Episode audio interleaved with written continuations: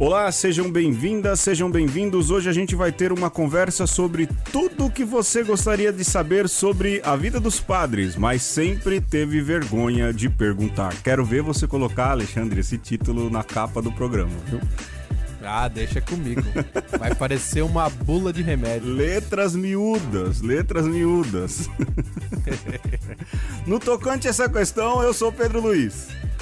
E eu sou o Alexandre, tá ok? Tá ok. É o seguinte, atendendo a ninguém, na verdade, inspirados pelo aquele jogo no Twitter, um like e nós vamos dizer uma curiosidade sobre a vida dos para padres. Para cada like. É, para cada like. Como a gente tem 11 ouvintes na contabilidade de 2019, seriam o quê? 11 curiosidades sobre padres, Alexandre? Boa, ótimo. Vamos tentar chegar a 11. Eu vou, deixa eu pegar o bloquinho aqui, o, o lápis e já marcaram aqui. Vamos ver se a gente consegue chegar a 11 curiosidades.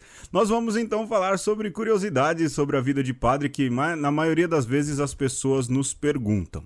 Uh, Alexandre, antes, antes, muito antes, porque agora a gente retornou à linha temporal correta, né, dos programas. Sim, a gente, assim esperamos. Sim, a gente queria dizer Cleide Lima. Manda um e-mail pro conversaconosco@gmail.com, porque você ganhou o sketch do Shazam referente ao programa no tocante à questão do programa do especial Renato Barbosa. É, manda lá um e-mail dizendo onde você mora, se você mora em São Paulo ou em outro lugar. A Cleide Lima que sempre faz comentários bem pertinentes, então ela foi a primeira a comentar, na verdade ela foi a única, de 11, quer é dizer... um comentário desses, bicho, também, ela tá mandando muito bem nos comentários. Tá mesmo, viu? valeu mesmo, Cleide, a gente lê, viu, e a gente vai colocar aí na conversa com os ouvintes. Muito bem, é... o jogo é meu, não é, senhor padre? É isto mesmo. Muito bem. Por supuesto. Por supuesto, nós vamos então hoje fazer um jogo lá na Grécia. Ou algo como Dilemas do Pedro. Eu acho que a gente podia mudar versão 2019. Tô pensando em mudar alguma coisa na trilha sonora também, não é? É... Boa, sempre bom. e colocar marchas militares, Alexandre. Você acha que vale? Não? Vale, vale. Tem, você sabe que tem uma, uma banda marcial lá do, dos Estados Unidos que faz umas versões ah. de música pop pra.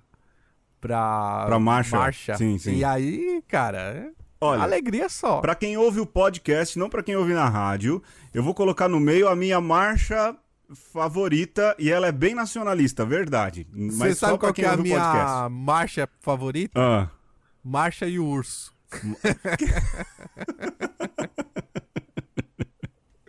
Desculpa, ah, não, não resisti. Não, tá certo. Mas vamos lá. O Alexandre, o jogo é meu, então, dilemas. Dilemas do Pedro, tá bom? Vamos, vamos lá. Vamos. É, o primeiro, Alexandre, você prefere que no mês de maio, toda vez que alguém pedir para você assim, padre, reza por mim, você na hora tem que sacar o terço na, na, na da mão e certo. rezar os quatro mistérios do rosário. Os quatro. Uou. Isso. E a pessoa fala, padre, reza por rosário mim. Rosário completo. É, o rosário completo, os quatro mistérios. Completo, completo, completo. Do primeiro ao quinto. Do primeiro ao quarto, no caso, né? E terminar e rezar então, porque a pessoa pediu para você rezar. Isso no mês de maio, né? Todo mês de maio, então, se alguém pedir, padre, reza por mim, você agora. E aí você saca na... e a pessoa tem que ficar também na frente, na sua frente, mas ah, ela não ótimo. sabe. Ela não sabe, uhum. mas ela tem que ficar. Ou certo. ou é, é, assim, ah não, continua, continua o, o, o, o dilema. o dilema. E se você não rezar, começa a tocar o refrão de segura na mão de Deus. Aí, né, todos, toda a gente ouve. Toda a gente ouve. E vão saber que se tá tocando é porque você deixou de rezar pela pessoa. Deixou de rezar. Isso, olha lá, lá, o padre Alexandre não rezou pela pessoa. Quem será que foi? O que, que será que pediu? O que, por que, que ele não rezou? Por que, que não rezou? Vão dizer, ei, não quer rezar, não gosta de rezar. Então esse é o primeiro. Ou, ou, né? Agora sim, ou, durante todo o mês de abril, lembra, Semana Santa, né? Uhum. Tudo. Todos os dias você vai ser, é, vamos dizer, ratoeirado por uma ratoeira. Caramba. Sabe, uma ratoeira do tamanho de um, de um palmo da mão. E assim, antes, antes da janta, até antes da janta você vai saber, não é? Até antes das seis, sete e meia da noite, uma uhum. ratoeira vai bater em você. E pode ser num dedo, no nariz, na orelha, é, no dedo do pé. Ixi. Mas você sabe, não, não, o lugar é aleatório, mas vai bater, não é? E aí, Certeza. então, não tem onde, você não controla onde ela fecha, mas você sabe que durante todo o mês de abril, uma ratoeira vai bater em você em algum lugar, em alguma terminação do seu corpo. Qual que você prefere?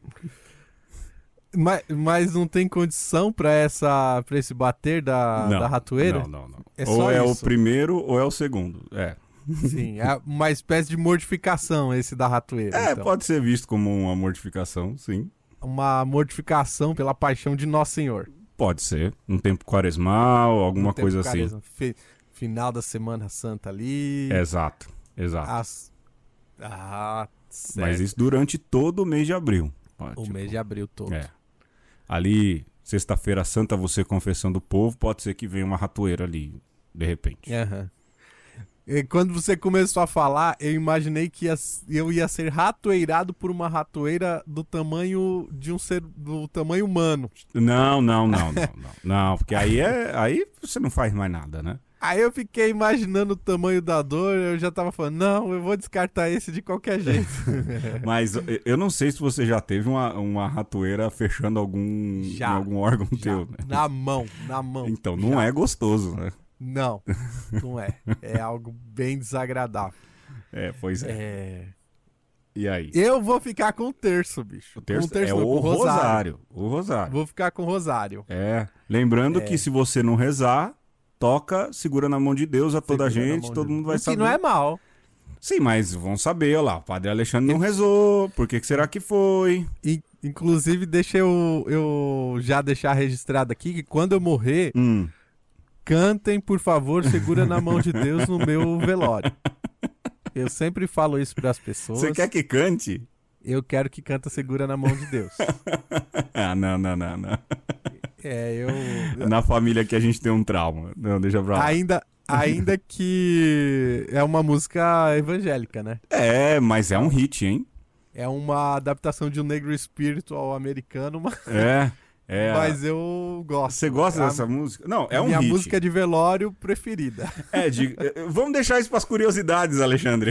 É, é, tá. Tá, então, voltando. Não queima a pauta. A gente tá é. em oito minutos de programa. Sim. É. Ai, Jesus. Então tá, eu vou ficar com o Rosário. Vai o Rosário. Eu acho que é mais útil. Tá bom, então. Vai o eu Rosário. Eu acho mais útil rezar pelas pessoas ah, sim. elas pedem. Ainda que seja, né, uma super reza essa daí, Pô, né? Rosário inteiro, hein? Os quatro é um mistério. Sim. É, eu acho melhor do que essas coisas de ratoeirada, disciplina, flagelo. É, de fato não, não, não, não dá certo. Não Acho dá que certo. não se aproveita muito dessa. A não ser que você seja um tanto quanto sadomasoquista. não, não, não, não. Não é o meu caso. É, Deus não me fez para sofrer. É, a gente, já basta os sofrimentos que a própria vida impõe. Hein? Os sofrimentos que a vida impõe. Sim, exato. sim, sim. Vamos lá pro segundo, então. Vamos lá. Vamos lá. Alexandre, é, você prefere, de, durante uma vez na vida, apenas uma vez, ter que dar uma palestra é, onde é que é um, uma casa de, de, de, show famosa aí? Véi, véi, onde é que é? No é. Teatro Municipal, vamos supor. Não, ah, mas tá. não cabe muita gente no Teatro Municipal. Lembra quando Tem... tinha o, o Olímpia? Era o Olímpia, o Scala, essas casas de shows, o, o, Canecão no Rio de Janeiro. Canecão, é, o Carnegie Hall. Carnegie Hall. No Carnegie Hall, né? E aí ah. você ia dar uma palestra onde tá todo mundo que você conhece, né? Ia ter padres, bispos, o uhum. teu orientador lá de Roma, né? A família, até mesmo a tua professora. A professora Francisca de português da, do ginásio. Do ginásio, é, que, que você gosta, não é? A família toda, seu pai, sua mãe. E a, pare... a palestra ela vai ser sobre gorilas e tamanduás. E, dura... e você não sabe, obviamente, do assunto, você não se preparou, mas toda a gente quer estar tá lá ouvindo você falar sobre isso. Uhum. E durante a palestra, você vai começar no palco a imitar e agir que nem um gorila, de fato. De forma ah. bem humilhante, sabe? Saltar de cócora, bater no peito, catar piolho. Por vezes como um gorila, por vezes como um tamanduá. Sim, sim, isso, exato. E, e, se, enro... e, e, se arrastar pelo chão, jogar as coisas no povo, e todo mundo uhum. rindo, tirando foto, isso vai pro Facebook, pro Twitter e tudo mais. Esse é o primeiro, né? essas férias foram, não foram férias, foram curso, por isso eu estudei muito, não é? Uhum. Ou segundo, viver isolado numa casa pro resto da vida, mas uma casa boa, né? Não precisa trabalhar. A casa certo. tem tudo, tem, tem tudo. Tem Netflix, tem internet, tem comida toda que você quiser. O que pedir no iFood ou outras coisas. Paga a gente iFood, né? É, pode, tem tudo, tudo, tudo, tudo, tudo. Mas você não pode é, se comunicar com alguém pessoalmente, não é? Seja. Hum. Não pode. É um... E outra, a casa. A casa ela não tem nem janela e nem porta. Você não fecha. E as uhum. pessoas só podem entrar na casa se você deixar. Então você não vai ser assaltado, mas todo mundo certo. pode observar você pelas portas e pelas entradas de porta e janela. Olha lá o Alexandre, uhum. tá jogando Fortnite. Olha lá, tá assistindo o Justiceiro. Olha lá, tá rezando a missa. Olha lá, tá dormindo. Olha roncando. Assim. Que Sem que privacidade. Prefere? Sem privacidade, zero. Ah, rapaz. O que você prefere? Olha, por um instante eu pensei que você ia me propor dois dilemas que eu ia escolher entre o não entre o pior, hum. mas os, as duas opções seriam boas. é, se não fosse essa coisa do, do da falta de privacidade, hum eu ia falar, olha, dois dilemas entre um, um, bom e outro melhor. Você é louco. Mas eu vou ficar com, com a primeira opção. Imitar o macaco e sair tu, na frente de bispo, cardeal, pai, mãe. Na frente de todo mundo. É, é. Eu, eu tenho esse lado. Cênico. É, é Robert. eu, eu acho que eu consigo fazer isso sem sem grandes sofrimentos. Não é possível, viu? Não é possível. Aquilo que é. para mim será, seria terrível pro Alexandre é o. É quase um sonho. Atenção aí, dono do Carnegie Hall. Quer mitar na, na, nas internets? Chama o Alexandre então, hein? A, a, alguém poderia chegar para mim e falar assim: então, você tem que ir lá no Carnegie Hall. Eu topo. Opa! Então, mas você vai ter que fazer uma palestra assim de sopetão, de um tema arbitrário. Topo. Ah. É, mas você vai ter que imitar um guri. Topo, ó, ainda tá difícil. ainda não me convenceu que eu não deveria ir. tá bom. Ah, tá bom então. Eu, olha, eu vou eu vou parar de externar os meus medos nesses dilemas e tentar colocar os seus, então, da próxima vez, hein? E, e, e, você, então, ficaria na casa? Eu? Ah, desses dois aí, rapaz. É, porque eu tenho uma dificuldade tremenda, você sabe, de, de, de entabular qualquer conversa. Se precisar de mim. Eu, eu estava aí há duas semanas estudando no Chile. Agora pode falar que já terminou, né? Uhum. num, numa especialização sobre doutrina social da igreja. E para mim o difícil não era nem o espanhol, era ter que me enturmar. Ah, o espanhol é... acabou sendo uma coisa boa, né? Ah, bom demais. Era uma desculpa. Bom demais, bom demais. E só tinha eu e um outro padre do Rio de Janeiro, não é? O resto de gente de 13 países. Então, para mim, esse se enturmar é uma dificuldade tremenda. Eu já falei isso, eh, eu repito aqui as palavras do Seinfeld, eu consigo falar com todo mundo, mas não consigo falar com um por um, né? Com nenhum de vocês.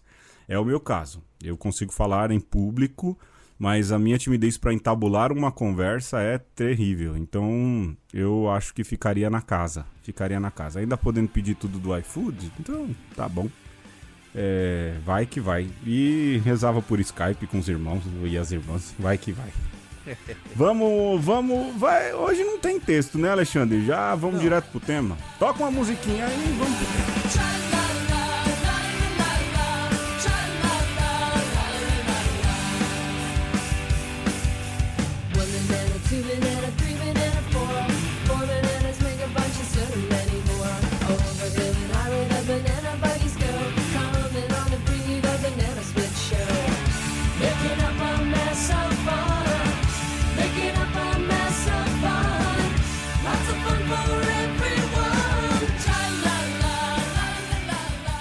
Alexandre, desde que a gente entrou no seminário e passou pela vida seminarística, depois pela vida diaconal e pela vida presbiteral, quer queira ou quer não, essa nossa vida de padres, ou de candidatos a padres à época, sempre desperta mesmo algumas curiosidades, não é?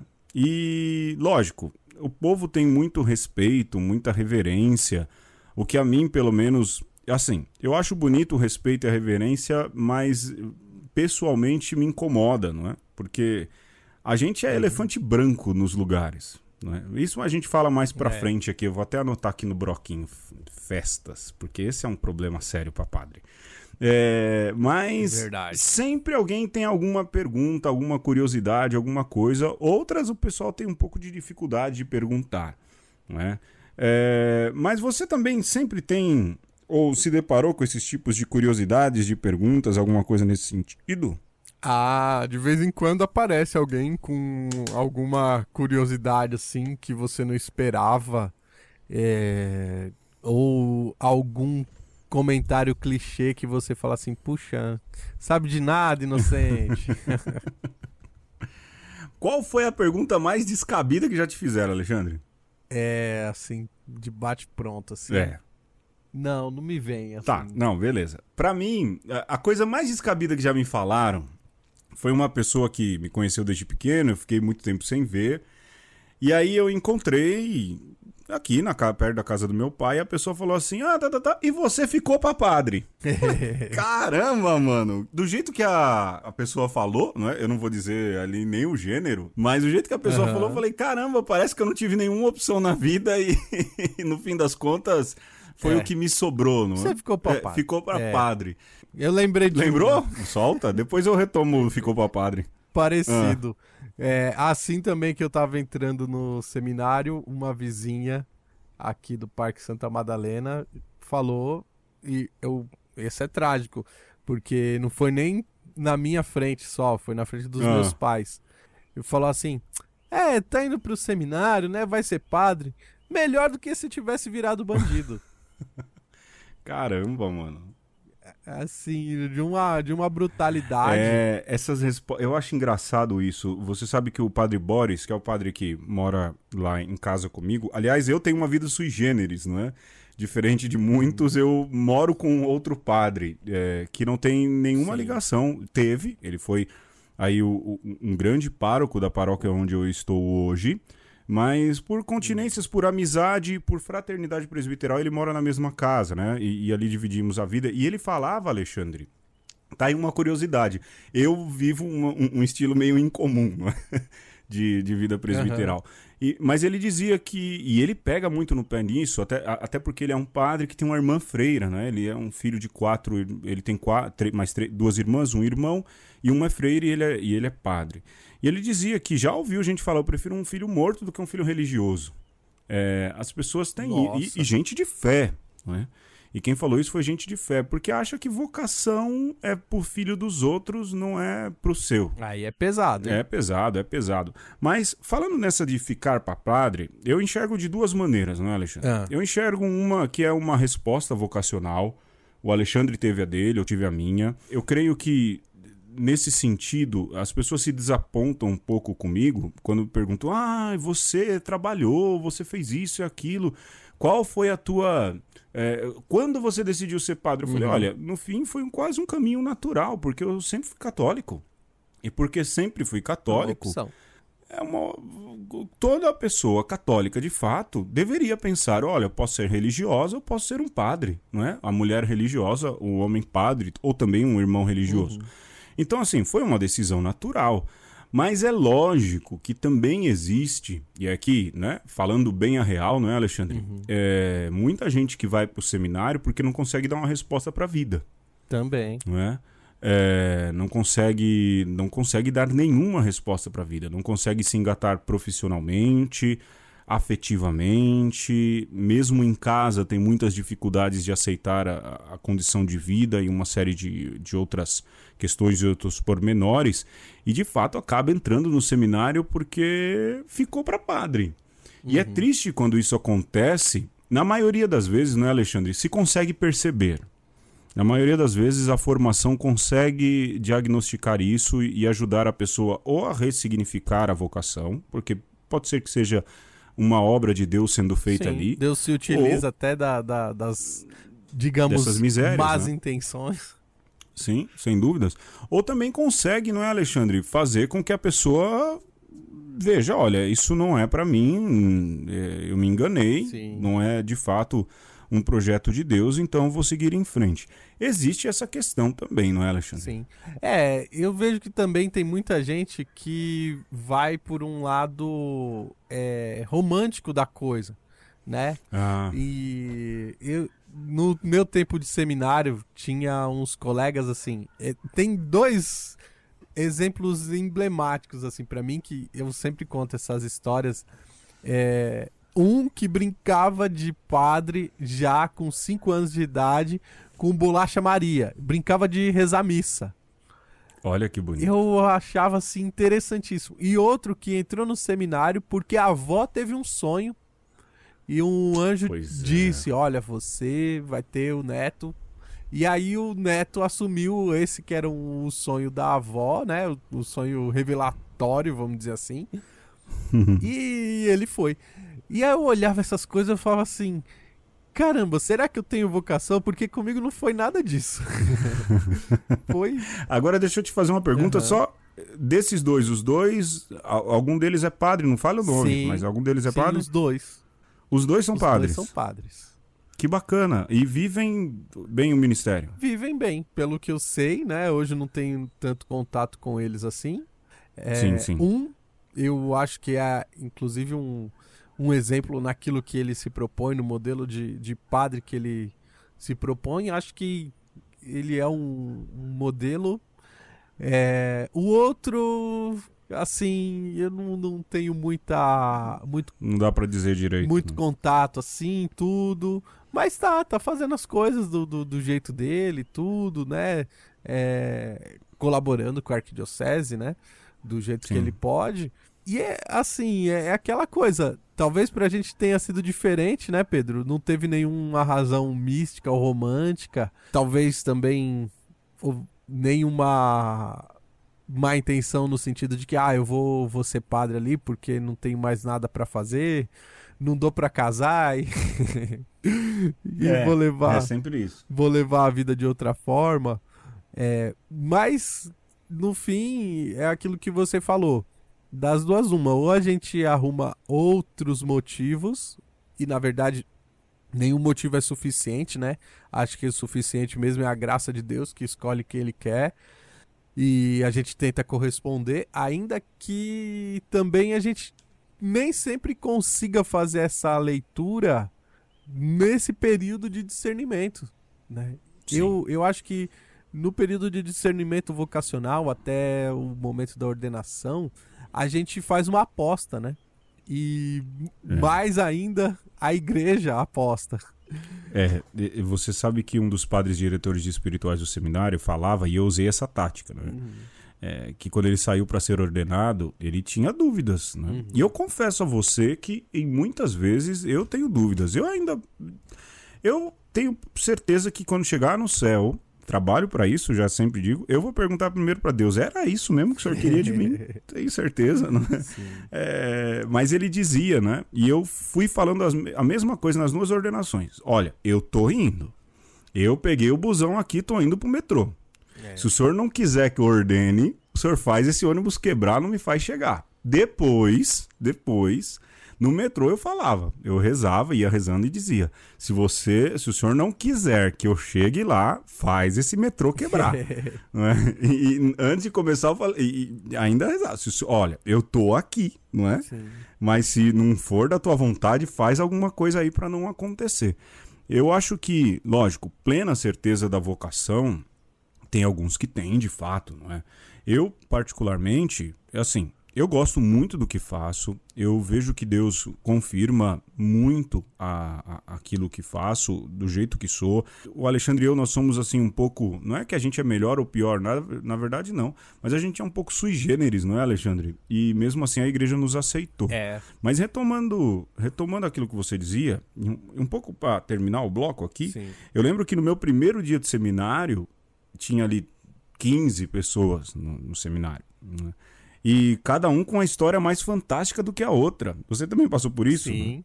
Sim. E eu olhava e falava exatamente isso que você falou. Eu falei, cara, eu sou o quê? Um catequista, eu toco na missa e entrego marmitex pros pobres no final de semana.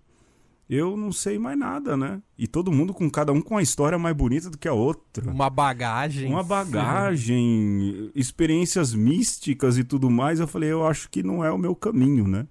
E a gente acaba vendo nessa caminhada que quanto mais a história é fantástica, menos vocação confirmada a gente é, acaba percebendo pois também, é, né? Tem isso também.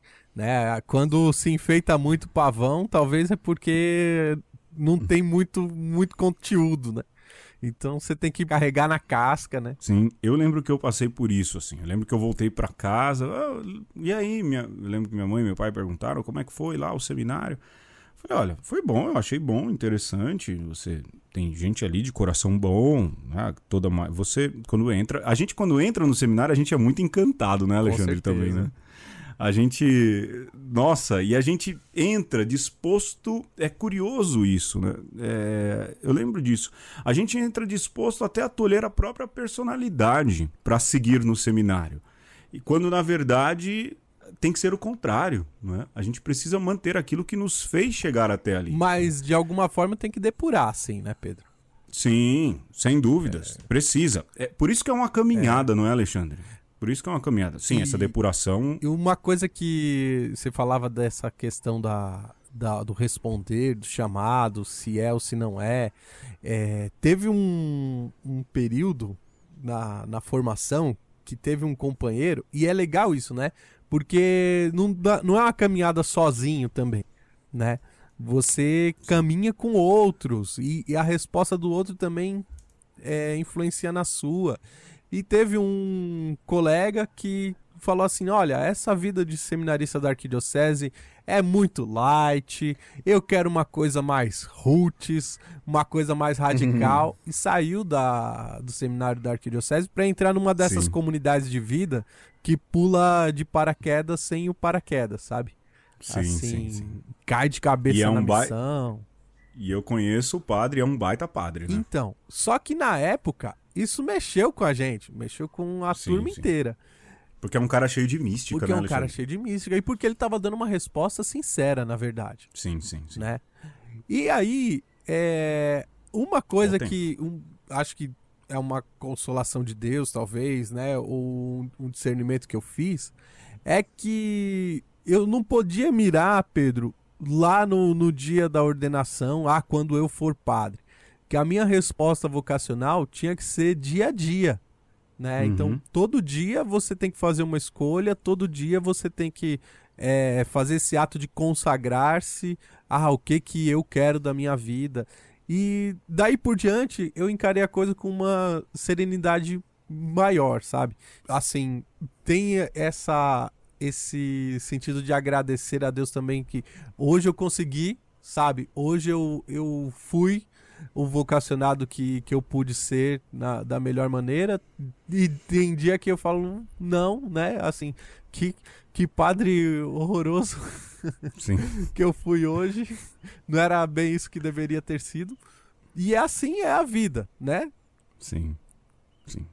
Olha o tempo, Alexandre. É, para você no rádio, a gente volta daqui a pouco no próximo bloco. Para você que vai ouvir, está ouvindo pelo podcast, então no tocante a essa questão da nova era, uma marchinha militar favorita nossa.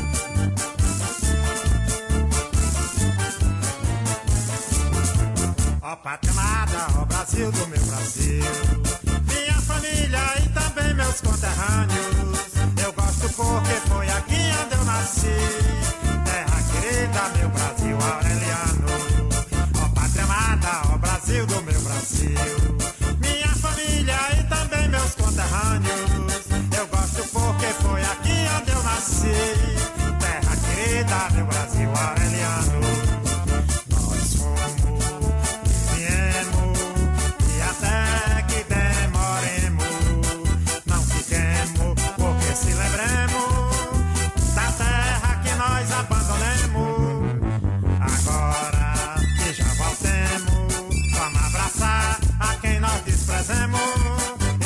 salve a mãe da pátria, meu Brasil.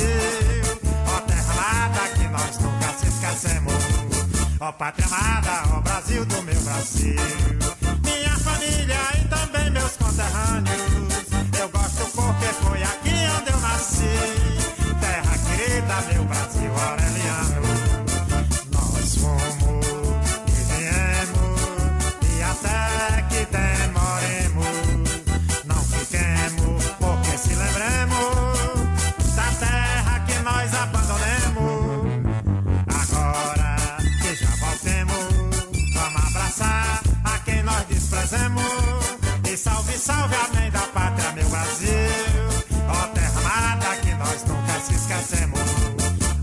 Amada, ó Brasil do meu Brasil. Minha família e também meus conterrâneos. Eu gosto porque foi aqui onde eu nasci. Terra querida, meu Brasil aureliano. É, fuleiragem demais. Desculpa aí, negada. Foi mal, viu? Desculpa Nós aí. estamos quase no Third Reasons Why da vida sacerdotal hoje. E falando de razões, porque a gente se tornou padre e coisas da nossa vida que talvez sejam curiosas. Se bem que até agora a gente não falou nada de curiosidade, né? Ah, só abriu o coração. É. né? Primeiro, né? Primeiro, eu lembro que tinha um seminarista que hoje é padre, um baita padre, que quando tava no Heliópolis, ele, a gente sempre tem ali uma família ou outra que costuma ir. Ele tinha uma família que ele gostava muito de ir, de frequentar. E ele gosta, adivinha, porque perguntam, né? De cerveja. Como eu também gosto, o Alexandre também gosta, Sim. né? E ele bebia num copo escuro, eh, justamente para as pessoas não verem ele bebendo, porque a pergunta que ele mais ouvia. Nossa, mas padre pode beber? Eita. Padre pode beber, Alexandre? Cara, é porque pra mim era diferente. Ah. Assim, eu cansei de ir em festas, assim, de confraternizações é, na casa das pessoas e o padre chegou, ah, eu vou abrir um vinho. Ah, é verdade. Padre bebe o quê? Padre É. bebe vinho. Ai, E, rapaz, e a olha... minha resposta padrão é: vinho eu só bebo em serviço. Em trabalho. Me passa a cerveja. Ah, eu também. Olha, você quer ver o padre. Primeiro, a primeira, aí depois a gente vai aí pra derivação, né? Padre pode beber? Padre não pode encher a cara, né? E não pode dar vexame. Como nenhum cristão, como nenhum cristão católico, na verdade, pode ser escravo de algo fora de si, não é? É, não é para isso. Deus nos libertou para a liberdade. Mas é, é curioso, porque eu sei, assim, a gente sabe os nossos limites e tudo, mas eu gosto muito de cerveja. O Alexandre também, volta e meia a gente se reúne, toma uma cerveja e tudo mais. Mas sim, padres podem beber, não é? Há padres que não bebem. Eu, por exemplo, não tinha o costume de beber, nunca tive. Mas depois que eu emagreci, eu comecei a sentir melhor e cortei muito do açúcar, eu comecei a sentir o, o sabor das coisas. E a cerveja é uma coisa que me... eu gosto de bebida que borbulha, não de champanhe, né? Mas assim, essas coisas, Coca-Cola eu gosto muito, mesmo água com gás, e cerveja me agrada muito hoje em dia. Eu gosto de tomar cerveja. Mas lógico, a gente não pode exagerar, mas as pessoas acham e, e reforçando o que o Alexandre diz, que a gente bebe vinho muito, não é? Primeiro, o vinho da missa não é qualquer vinho, Exatamente. né? Não, não pode ser um vinho fuleiro. né? Aí uma curiosidade, né? Mas pode, tem que ser um bom vinho, não é, Alexandre? Sim. A- a- o código define, e a regra litúrgica também, que seja um bom Sem- vinho de uva fermentada sem adição de De químicos, não é? químicos ou de qualquer coisa estranha à uva. Exato. Por exemplo, ah, então pode ser vinho do Porto? Não pode. Não é? Por que, que não pode ser vinho do Porto? Porque o vinho do Porto é batizado com aguardente. Pois é. E aí há algo estranho à uva. Mas a cor do vinho, por exemplo, eu tenho uma questão muito chata com vinho tinto, muito chata de estômago. Eu celebro com vinho branco. Olha. né? Mas ele precisa ser licoroso e doce, se eu não me engano. Há ali, é, é, é, não sei se aí eu já não saberia especificar tanto, até porque eu não manjo nada de, de, de tipo de uva e, e, tudo mais, mas eu celebro Etnólogo. com branco. é, não, não sou mesmo, né? Enólogo. Enólogo. Né? Enólogo. Enólogo. É. Etnólogo é, é que... sobre as etnias. É. Sommelier de gente. Antropófago. mas é, é curioso porque quando a gente vai dar palestra em algum lugar, vai dar uma aula, vai fazer alguma coisa, sempre dão pra gente de presente, adivinha o quê? Vinho. Vinho. E aí eu, não nego, eu trago tudo pro meu pai. Né? porque geralmente não são vinhos que dá para celebrar na missa, que são mais não. secos. E eu acabo dando pro meu pai. O que, que você faz com os vinhos que te dão? Você toma? Você dá pra alguém? Eu tomo. Eu não sou o fã número um de vinho, mas ah. assim, ah quando você. Sobretudo no, no inverno, né? Ah, sim, sim. Você sim. faz uma pasta, né? Ou uma pizza. Vai bem um, um vinhozinho. Um vinho? É. Eu não. Eu, eu, pra, pra mim, mim, tem tudo o mesmo gosto. Vinho é, é coisa. É para você comer com comida italiana. assim, eu, eu, tenho um pouco essa coisa. É, a, a bebida certa com a comida certa. E o vinho é, tá sempre certo. vai bem. Com... Eu, né, como eu disse, de álcool, o que eu tomo é cerveja. A gente é, gosto muito, mas assim, eu tenho os dias certos também, né? Eu não, não bebo todo dia, não. Tenho ali um, uma, um, uma lata, uma garrafa no sábado, alguma coisa às vezes no domingo à noite quando eu tô com a minha família. Mas aí, falar em coisa, tem a questão da festa, não é, Alexandre? Sim. Que é padre e festa. Eu vou falar o meu protocolo, eu não sei se o seu é esse, né? Primeiro, uhum. eu sou um hobbit, né? Eu adoro ficar em casa. Mas, gente, padre em festa é mais uma pessoa. Né? Eu vou é. pedir encarecidamente.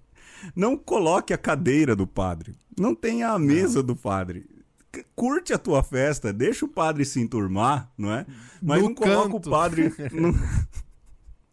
Não coloca o padre em lugar de destaque ou perde a sua festa pra achar. Ai, mas será que estão tá, servindo a comida do padre? Estão servindo o Guaraná? Esquece a gente, não é? Deixa a gente um pouco tranquilo, porque o que, me o que me faz não ir em festas, Alexandre, é exatamente isso. O excesso de formalidade com a figura do padre. Eu não gosto. Eu, você fez eu lembrar de um, um caso, como eu mudei a minha relação com festas depois da, da do período de, de formação e depois como padre.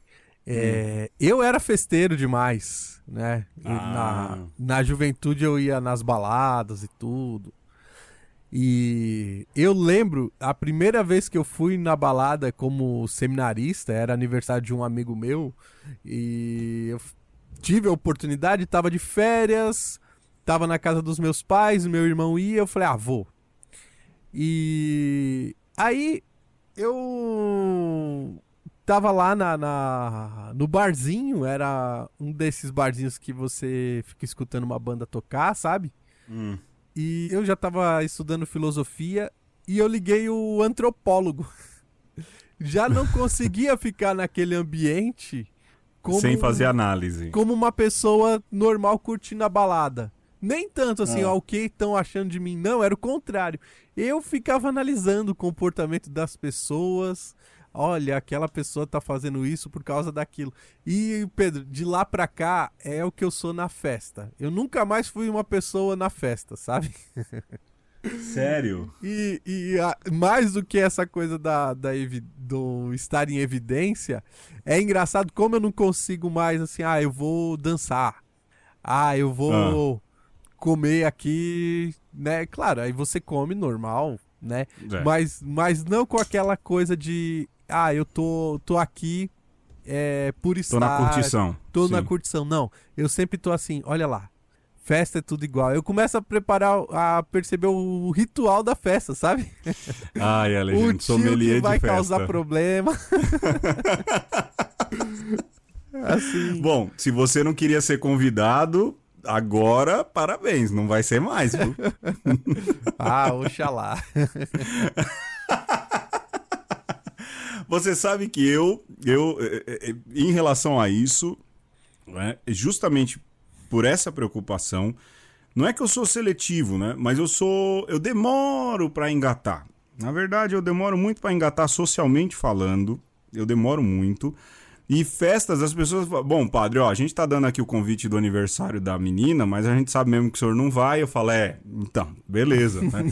é, que bom. Né? Isso no Heliópolis, que foi a última paróquia em que fiquei bastante tempo, o pessoal já sabia, já, né? Não que eu não fosse em famílias e, uhum. e tudo mais, mas eu eu também tenho muito, eu tenho muito medo de parecer que é, dou predileção por uma turma e não dou para outra, não é?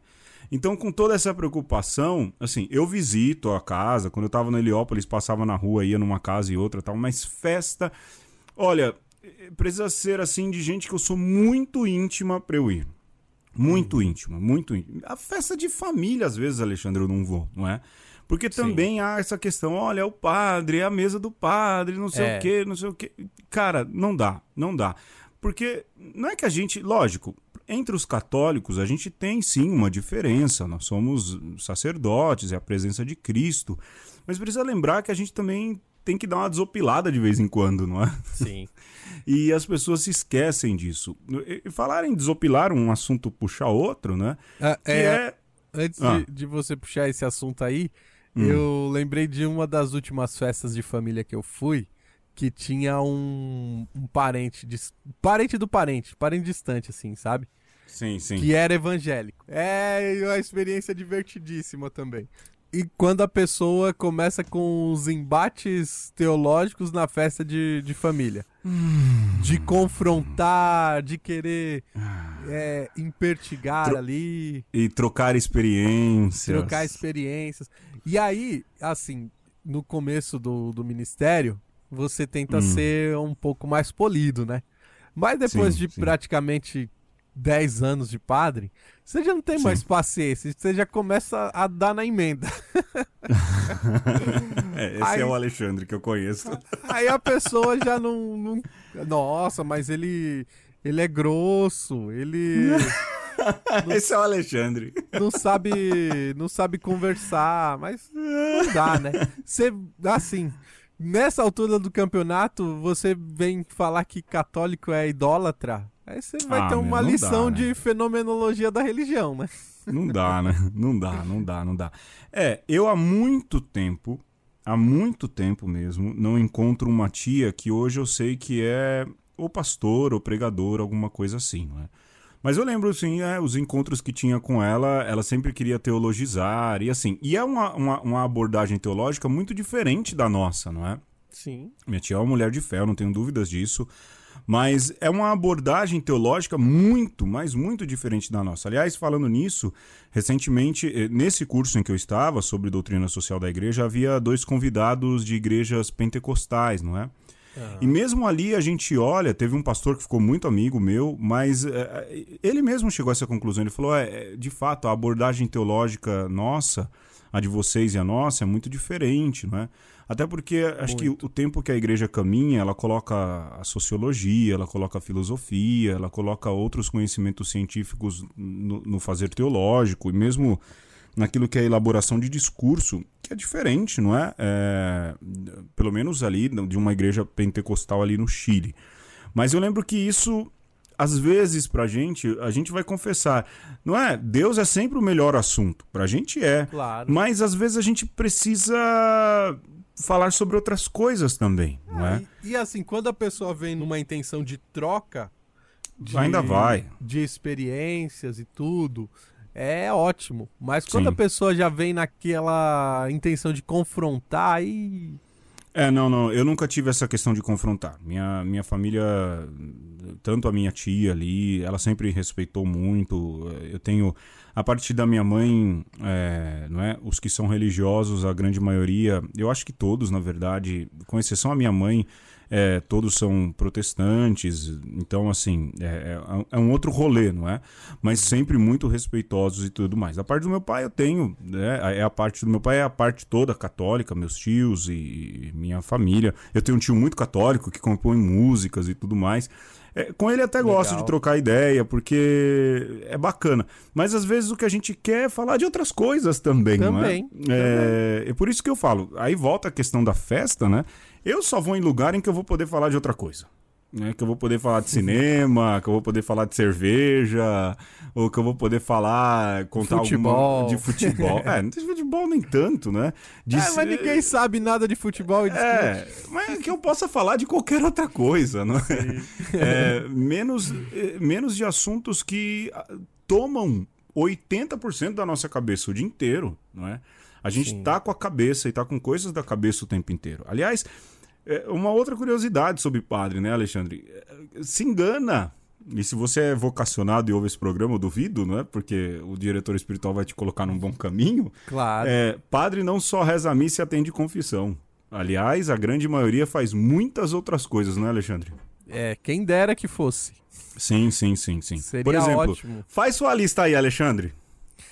Olha, eu vou começar pelo pelo lado espiritual, além Vai. do da missa, da confissão, você tem que fazer também as orações Sim. durante o dia. Sim. Você tem que visitar doentes, você tem que ir ao cemitério. É, e a, essa questão da, da ida ao cemitério e do visitar doentes é uma coisa é, ao mesmo tempo boa, sim, no sentido sim. de que torna a sua vida diferente de todas as outras, né, de todas as outras carreiras, sim. mas ao mesmo tempo que é muito exigente, porque geralmente você programa o seu dia e aí alguém morre. Ou aí acabou. alguém precisa de assistência espiritual no hospital. Você larga tudo Você e tem vai. que largar. Você tem que largar. Né? Acabou, acabou. Acabou, Acabou, o dia, desprogramou tudo, na verdade. Né? Desprogramou né? tudo. E isso dá algum, de alguma maneira uma certa liberdade para nós, que a gente não se prende tanto assim às agendas. Sim. Mas por outro lado, é exatamente isso de que às vezes uma programação que era até apertada, Sim. você sabe que vai ficar mais apertada ainda. Você sabe que falar em cemitério, o, a, a, durante quatro anos, os meus quatro primeiros anos, no Heliópolis, é, é, eu estava na manhã do dia 25 de dezembro, da manhã de Natal, uhum. em um velório. Os uhum. quatro primeiros anos calharam de sempre eh, sair sete e oito da manhã para ir num velório, para um sepultamento de alguém, de algum paroquiano que tinha falecido nessa época. Então, assim, você não tem agenda, isso é qualquer hora e toda hora, mas às vezes acontece a gente não conseguir também, não é, Alexandre? Sim. Mas você estava falando disso, fala mais. Agora fala de ocupações extraparoquiais. Então, pode dar ainda, lista, nomeação ainda, e tudo. Ainda na, no, no que tange a questão paroquial, ah. você tem a questão administrativa, que Sim. toma um tempo terrível. Então, é. o, o, cano de água estourou. Ah. Ir atrás do pedreiro para arrumar o cano. É, a conta da luz atrasou. Ixi. Ou veio com uma cobrança indevida. Aí você tem que correr para resolver. Sim. Tem o balancete para apresentar para a região. Sim. E então todo um, um, aspecto administrativo que toma inclusive bastante do nosso tempo acaba nos tirando inclusive da função pastoral. Né? De alguma maneira é pastoral também, né? Porque é o cuidado da casa de Deus. Sim. No meu é o cuidado caso com a igreja. Né? São, são seis casas de Deus que são. E, e algumas grandes, né, Alexandre? São, são quatro comunidades maiores, né? Duas menores na favela. Sim. Ainda que eu tenho leigos extraordinários que, que tocam a coisa para frente, mas sempre tem uma coisinha ou outra que não, o padre tem que saber, o padre tem que resolver. Sim. E isso, às vezes, Pedro, inclusive, me tira um pouco o, o brilho do, do, do sacerdócio, sabe? Sim. Do ministério. Porque é uma coisa que eu não gostaria de perder tanto tempo. Sim, é verdade. É né? verdade, é, é verdade. É, fora as atribuições fora de paróquia, né? Então, aí, aí vem as atribuições extraparoquiais, como por exemplo... Você está é... coordenando o setor aí. Coordenação pastoral do setor reunião Sim. da pastoral tal, reunião do clero. Que muitas vezes você chega numa reunião e entra mudo e sai calado. Que Até poderia ser resolvida com e-mail, né? Poderia ser resolvida com e-mail. Mas até assim, você não fala nada, porque se você fosse colocar mais um ponto em questão, a reunião ia estender mais ainda. Então, você se contém a ouvir as diretivas e tentar colocá-la em prática o máximo possível. É, é, é. E, e, que é um peso, na verdade, da, da Igreja Católica, né? Porque se Sim. a gente fosse cada uma igreja independente, cada um fazia as coisas do seu jeito, é. né? Acéfala, né? Mas a catolicidade nos pede que caminhemos todos juntos. Sim, sim. E sim. isso é um, uma coisa boa, porque uhum. de fato a gente caminha junto, ou tenta caminhar o máximo possível em sintonia, em comunhão, ali, é, segundo a diretriz do, do pastor maior, no caso da arquidiocese, o Dom Odilo. Sim. Mas tem um, um peso também de que às vezes isso nem sempre você consegue fazer as coisas do jeito que, que gostaria, porque tem que adequar a esse plano maior, né? E até que você consiga enxergar as coisas de uma maneira, você tem que fazer como todo mundo está fazendo, né? É. E isso nos rouba um tempo também, né? Esse que é o ponto. Fora o dar aula, por exemplo, que você dá, né?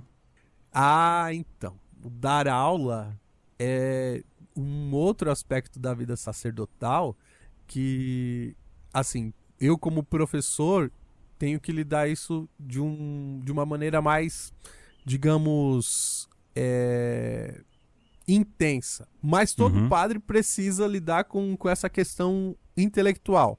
Sim. Né? Porque Sim. se você é um padre que não lê, se você é um padre que não se atualiza, não está ali constantemente cuidando desse aspecto intelectual, se você deixa a rotina ou é, esses afazeres aleatórios dominar, você vai ficando cada vez mais defasado. Né? Eu, no caso, como estou dando aula, além de ter que me deslocar até a faculdade, estar com, com a turma ali é, na, na lição frontal, eu tenho que antes preparar a aula, né? tenho que depois corrigir trabalhos e provas e tenho que também me manter atualizado, buscar alguma literatura, fazer alguma pesquisa Sim. também para poder passar, inclusive, né? Então essas coisas, mas isso de alguma maneira me, me preenche, sabe? Uma coisa que eu gostava Gosto. e continuo gostando de fazer. O Alexandre e... é o maior farejador de livros que eu conheço. É, eu sou o verdadeiro cão farejador das internets, dos livros. E, e, refinando, né? refinando. Lilian Tracy. Vou, já anotei. Off topic. é Larissa. É, Larissa. É Larissa Tracy? É. Ah, eu pus Lilian, desculpa. Mas, Alexandre, já para terminar, não é? Vai. Eu acho que o Alexandre deu um bom exemplo. Eu não vou muito diferente. Eu também sou administrador paroquial na paróquia agora aí. Né? Eu tive que assumir a paróquia por contingências, mas eu também tenho trabalhos curiais é, que demandam de mim bastante tempo. É, e eu agora tenho que estudar. Agora, o curioso para mim, a minha facilidade, não é, Alexandre, é que tudo isso se resume a um quarteirão. Eu acho que o bispo estrategicamente me pôs nessa paróquia, né? Porque eu a faculdade fica no quintal da minha casa, a paróquia também, e a cúria, que demanda muito tempo, fica na rua de trás. Já a cúria que fica mais distante, porque eu tenho, eu tenho muitas reuniões, muitas reuniões fora. Né? O Alexandre já ocupou essa, essa função que eu tenho e sabe disso, não é? A gente tem muita reunião fora, muita reunião às vezes fora de São Paulo. É, pelo menos um, uns dois períodos ou três do ano ali a gente precisa sair de fato, ir para longe. Mas é, tudo isso faz com que a nossa vida ela seja, ela seja para a igreja, não é? Mas Total. às vezes ela não é uma vida para a igreja só na paróquia. É uma visão que a gente tem de que a igreja é só a paróquia, não é? Mas na verdade a visão de padre é a vida de padre, melhor dizendo, ela é muito mais diversa e o perigo está, e eu reforço o que o Alexandre disse, a vida de um padre, ela tem aí alguns perigos, não é?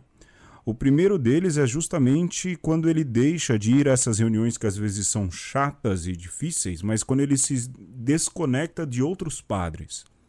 Um padre que é isolado, é, tenha certeza, ele não vai muito à frente. Ou mesmo indo à frente, ele não vai bem, não é, Alexandre? A Com gente é certeza. é padre ligado a outros padres. A outra questão é a vida espiritual, não é? E o povo percebe quando o padre reza ou quando não reza. O conteúdo das homilias, eles vêm da oração, é? E lógico, não existe um jeito só de rezar. E o terceiro, é, é, que é muito comum à nossa vida, é que um padre, de fato, quando se descuida da vida intelectual, ele vai mal também. Esse tripé, ele é fundamental, o espiritual, o intelectual, mas também a vida de fraternal. Né? fraternal. Se um desses tripés, ele, se um dos pés, melhor dizendo, desse tripé, não é, ele não vai bem, é, certeza de que o padre começa a enfrentar dificuldades. E se dois deles já não vai bem, ninguém se sustenta, com exceção do Saci, numa perna só, não é? E aí a gente vai buscar afeto em outras coisas, não é, Alexandre? Quando uma dessas coisas não está bem, Aí o padre busca afeto naquilo que é, não é da vida de padre. Vai atrás de outras mulheres, vai atrás de outras mulheres, como se a gente tivesse uma, né? é, vai atrás de, de mulheres, vai, de, vai homem. de homens, vai tentar resolver as suas questões afetivas é, de outras maneiras desregradas. Não é que é, de, é desregrado porque é, é um eticamente falando, é um contrário daquilo Sim. que se propôs, ou se mostra desordenado em questões muito graves, como a pedofilia, como é, uma vida desonesta na administração dos bens da igreja. Sim, todas essas coisas acontecem e quando elas acontecem, elas acontecem justamente por falta por causa dessa desconexão daquilo que é, pelo menos para a vida presbiteral, parte fundamental, Sim. não é, Alexandre? Eu, sei falando, Pedro, eu lembrava de uma fala do padre Edélcio, que é o reitor lá do Unify, que é seu professor também. Meu orientador. orientador meu orientador. E ele falava para os professores é uma coisa interessante que eu trouxe para mim, para minha vida, assim, sabe?